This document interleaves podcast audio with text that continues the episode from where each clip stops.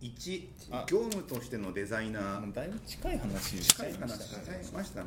軽くにしましたまあ軽くあまあ、軽くっていうか業務としてっていうといわゆるその、まあ、クリエイティブだったりとか、まあ、クリエイティブ寄りのデザイナーと本当にあのサラリーマンとしてのはい。いわゆるはい。はいそのあのお客がいてその人にオーダーされたものをデザインして納期通りに出すっていうデザイナー2通りあるんですけどあると思うんですけども、さまあやっぱ最初ってもともと大学？大学時代は？大学時代はウェブはやってなかったですね。何デザインをしてたんですか？僕もともと広告行きたくてグラフィックデザインとかよりなんですよ。へえ。そこからなんかウェブに行こうってなったの何かあったりしたんですか？それもななんとなくなんですけど なんかペンっていう雑誌で、はい。あの藤田社長のはいあ大丈夫大丈夫。もうだ大丈夫。言っちゃったもんはしょうがないあの絶対ダメとかね。ふわっとしてる。はい。やその表紙を見て、いはい。あーあここにここ受けてみようみたいな。あそういうそういう感じです、あはいはいはい。はい。えそれで、まあ、あれインターンに来てたんでしたっけ？いやあのインターンとか会社見学も全く。おおしないで。しなしなもう新卒で普通に入って。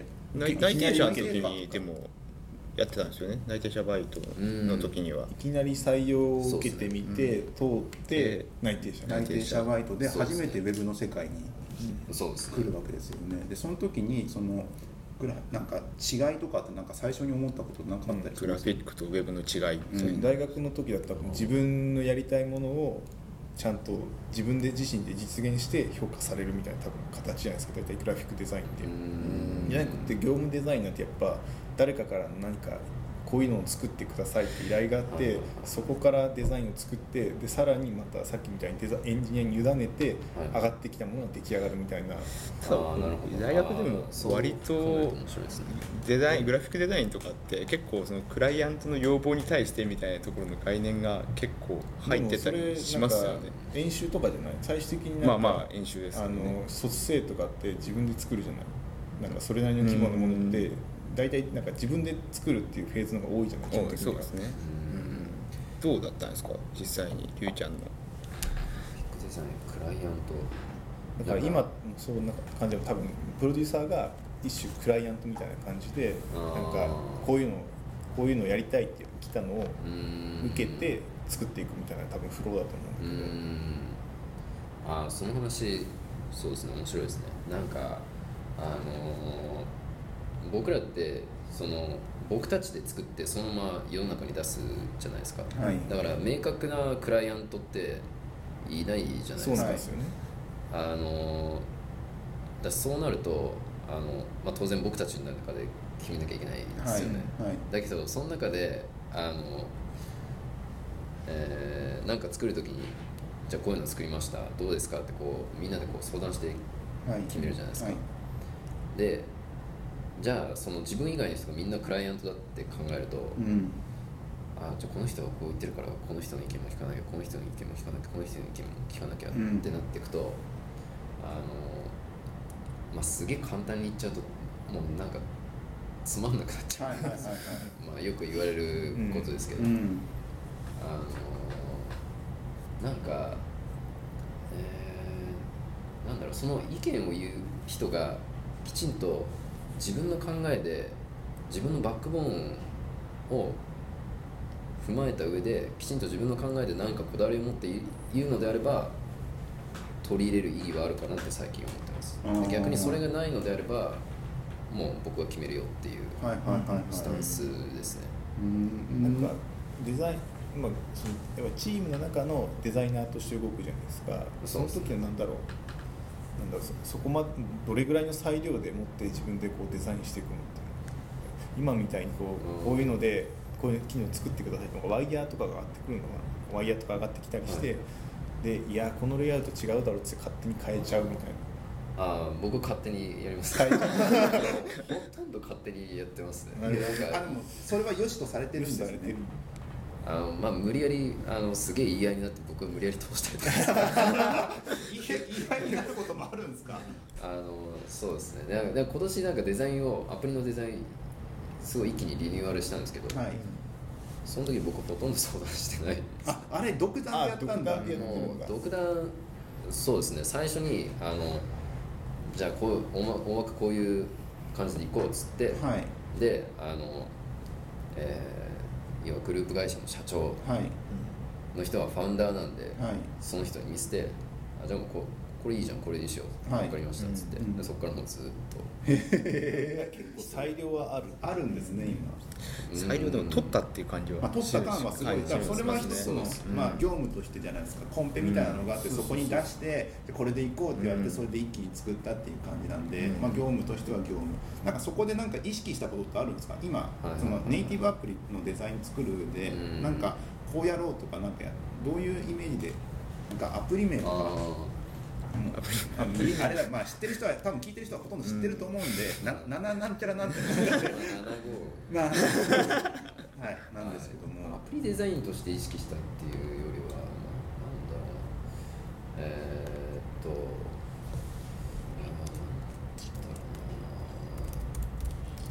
なんかデザインリニューアルして真っ赤になったじゃないですか、はい。であれもあの真っ赤なアプリってあんあんまないですよね、うんうん。例えばああいうああいうコミュニケーションアプリって例えば LINE とかだったらなんか緑。はい。で緑ってなんか一番視認性がいいとされてる色で、はい。あの新えっと何でしたっけ？非常階段のはいはいはい。あれが緑な看板が緑なのも、はい。煙の中で見やすい一番見やすいあー色なのか安心感があるとかあ俺もはい。安心感だと思ってたあれ。焦らないようにそういろいろ理由があるんですよ、はい。やっぱりなんかコミュニケーションアプリも毎日こう使うものだから、はい。やっぱああいう色の方がいいですよね、うんうんただあの僕らのアプリってあの外に見せるものなので、はい。まあ、もちろん毎日使ってほしいんですけど、はい。でそうなるとシェアしたシェアするんですよみんな、はい。キャプチャー取って、うんうんうん。あ誰々あの有名人から返信が来たみたいな。はい。で有名人がなんかこんな面白いこと言ってるっつってキャプチャー取ってそれを今シェアできるじゃないですか、はい。Twitter とか Facebook とか、はい。でああいうところに並んだ時に他のコミュニケーションアプリと見た目が同じだとブランディングにならないですよ。ーなるほどね。なるほどだからもうあえてそのみんながその避ける。はい。じゃあもう真っ赤にしちゃおうみたいな、はいはい。みんなが避けるところ。うん。でそれをまあちょっと例えばもうほとんど僕が決めていったんですけど、はい。そこでこうじゃあ皆さんがこうチームの皆さんがじゃあクライアントだとすると、はい。こういろいろ言う、まあ言うんですね。そうだよはい。赤ってちょっとみたいな、はいああそういう意見もあったんですね。そうだ赤ってちょっと危険とされている色だよ色だよねみたいな。そうね。そういう意見は言ってくるんですけど僕からしたらそのその赤イコール危険だっていうそのみんなが知ってる一般的なそういうはい。考えを聞いたところで、はい。だから何っていう僕としてはいやむしろそんなみんな知ってるでしょはい。でもみんな知ってるからこそみんな知ってるけどそれじゃどうにでもならないこ問題がたくさんあるから、はい。今世の中の人ってすごい悩んでるわけじゃないですか。例えばじゃあだ女性向けのサービスをはい。作ろうってなった時に、ピンクになっちゃうとそう。うん。女性、うん、ピンクかな？いや本当に？って。じゃあ、あなたの見てきた女性ってそれだけししかないんですか？みたいな、はいはいはい。だからあなたの見てきた女性はそのじゃあピンクっていうその一言で果たして説明できるのかっていう。だからもっといろいろあるでしょって例えばあの自分が付き合ってきた、まあ、女性だったりじゃあそんなにあんまりそういう女性経験がない人でも自分のお母さんだったりとかあと、えーなんか、えーアイドル自分が好きなアイドルとかでもいいし、なんかその人それぞれの女性像とかあるじゃないですか、はい。だからなんかそういうところから出てくるものって、まあ、やっぱりエッジが効いてて、うん。ある一部の人にすごい刺さるんですよね、うんうんで今そのある一部の人たちがうん。つながれる時代じゃないですか、はいはいはいはい。でよくなんかその、えーいわゆるヒットメーカーと呼ばれる人たちがはい。やってるのってでもそういうことなんあですよ、うんだからあのそうですね。だそのクライそのチームの人を僕らあの自分たちで作って世の中に出すんでクライアン、明確なクライアントっていうのがいないですけど、うんうん。じゃあチームの誰かをじゃあクライアントしてと考えた時にやっぱりそこちゃんと選ばないと。なるほど、逆に言えばもうチームの中なんで、うん。もうこれ絶対違うと思ったら「いや嫌だ」って言えば 確かあのなんとかなっちゃうんで、うんあのそこはもうあのあこれもうここは自分のこだわりでいった方がいいなと思ったら、うん。あのそこはもう押し通しちゃいますね。ちなみにその今やってるやつって、まあ、アプリ名は言わないけどもある、まあ、有名人なっぽい人たちが独り言をやってるところに対してガヤを入れられるアプリ。なんとか合法コミュニです コミュニケーションアプリじゃないですか。でそこで赤選んだ。時他に候補とかあったりしたんですか？いや僕はなかったです。もうそれ1個だけです。1個だけ。一個だけ。えそれはなんかえっと話がデザインのリニューアルしてほしいって話から来たんですかそれって。どういう流れでそうしよう、うん。そういうそれはあのもともと僕が入ってくる前に、はい。えっと、アプリエンジニアあアプリデザイナーの方がいて、はい。でその人がもうすでにちょっと進めてたんですよ、はいはいはい。であので今度リニューアルするんだみたいなはい。タイミングで、あの僕が入ってはい。でそれで、まあ、ちょっとせっかく入ったからじゃあ、はい。ちょっとりゅうちゃんせっかくだからちょっとなんか案だ出すみたはいいな感じで,、はい。で僕はなんかもうその時すでにもう僕だったらこうするっていうのができてたんでもう一個だけもうこれしかないなと思ってはいはいはい。はいポンと出して、あじゃあこれでいこうみえたいな感じ、ーななんかそこで情報収集とかしたりしたんですか、いやしてないですね。もうなんかそのアプリのアプリのなんか仕様仕様っていうかサービスの概要とか、うん。その雰囲気とかを見て、はい。これだったら赤かなっていうさっきの理論でなんか赤が思いついたって感じなんですか、そうですねまあ赤だけじゃないですけどいろいろうん。テイストとか、まあなんかあのやっぱファウンダーのお二人が、の名前も結構大きいので、あまあはいうんそうですね、なんかこうちょっと普通だと面白くないっていうのがあったりまあ、あとはちょっと立ち位置が特殊なアプリだと思ったんで、うん。あの今後そのまあ僕がすごい思ってたのはあ多分このアプリはアプリっていう枠だけに収まらないだろうと思ってたのではいはいはい。うん。例えば世の中にこうだ CM 流したりとか、はい。はいあの例えば電車内で広告出したりとかうん。した時にどう見えるかってところまであ考えないとダメだなと思ったので、あのちょっと変わったロゴにはいはいはいしたんですだからちょっとアプリっぽくないんですけど、うんうんうんただあの外にこう出してあの街街中とかにあった時にこうパッと見て、うん。